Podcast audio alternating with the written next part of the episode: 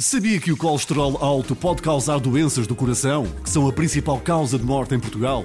Cuide do seu coração com Danacol, com esteróis vegetais que reduzem o colesterol elevado de uma forma natural em apenas 3 semanas. Consulte o seu médico, junto ao estilo de vida saudável e consulte a informação na embalagem do produto. Experimente já Danacol e veja que funciona.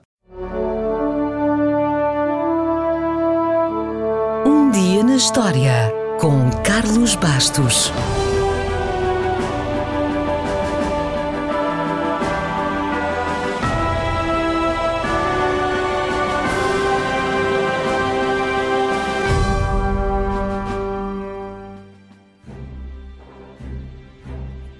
Quando falamos de arqueólogos, há logo dois nomes que encabeçam a lista dos mais famosos. Um é Indiana Jones, que, como sabemos, só existe nos filmes. E o outro é Howard Carter, o homem que descobriu o túmulo de Tutankhamon. É verdade que Howard Carter não teve direito a uma banda sonora tão impressionante como Indiana Jones, mas no que diz respeito a descobertas, ganhou e ganhou por larga vantagem. Howard Carter nasceu em Inglaterra e o seu pai era um pintor talentoso que se esforçou por incutir o gosto pela arte nos seus oito filhos. Howard deve ter sido muito bom aluno, herdou o talento do pai e aos 17 anos já estava a trabalhar no Egito sob a supervisão de alguns dos maiores arqueólogos do seu tempo. O seu trabalho, basicamente, era copiar e desenhar as inscrições dos túmulos. Depois de 10 anos bem-sucedidos de trabalho de campo, onde descobriu o gosto pela escavação, Howard Carter foi recompensado com a nomeação para o cargo de inspetor de monumentos do Alto Egito.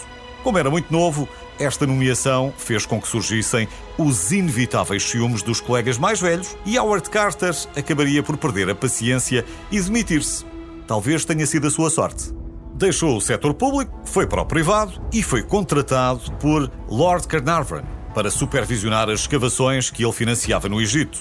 Só que, entretanto, começou a Primeira Guerra Mundial e as escavações foram interrompidas. Curiosamente, durante o conflito, Carter trabalhou como tradutor, descodificando mensagens secretas para os franceses e britânicos, socorrendo-se para isso dos seus contactos árabes. Terminada a Primeira Guerra, as escavações continuaram mais umas temporadas no Val dos Reis, mas sem nenhum resultado interessante. Até que Lord Carnarvon, que já teria gastado cerca de um milhão de libras, comunicou que estava na altura de parar o projeto. Se calhar precisava de dinheiro para remodelar o seu castelo. Talvez não saiba, mas a sua casa, o castelo de Highclere, é o local onde foi filmada a série Downtown Abbey. Felizmente, Howard Carter convenceu-o a financiar uma última temporada de escavações e a 4 de novembro de 1922, um miúdo tropeçou, literalmente, numas escadas que davam acesso a um túmulo que aparentemente ainda tinha o selo intacto. Nessa altura, ainda não o sabiam, mas estavam perante um dos maiores tesouros alguma vez encontrados, o túmulo de Tutankhamon. O túmulo continha 5.398 objetos, incluindo um sarcófago de ouro maciço, a máscara mortuária de Tutankhamon, tronos, arcos e flechas, trombetas, cálices, bengalas, sandálias, roupas de linho, etc, etc, etc. Howard Carter levou uns bons 10 anos para catalogar todos os objetos. O valor deste tesouro é incalculável porque, mais do que todo o ouro e joias, o túmulo de Tutankhamon é uma autêntica cápsula do tempo que nos permite ter uma ideia de como era a vida há 3.300 anos. E isso não tem preço. No entanto, ainda permanecem algumas perguntas. Como morreu?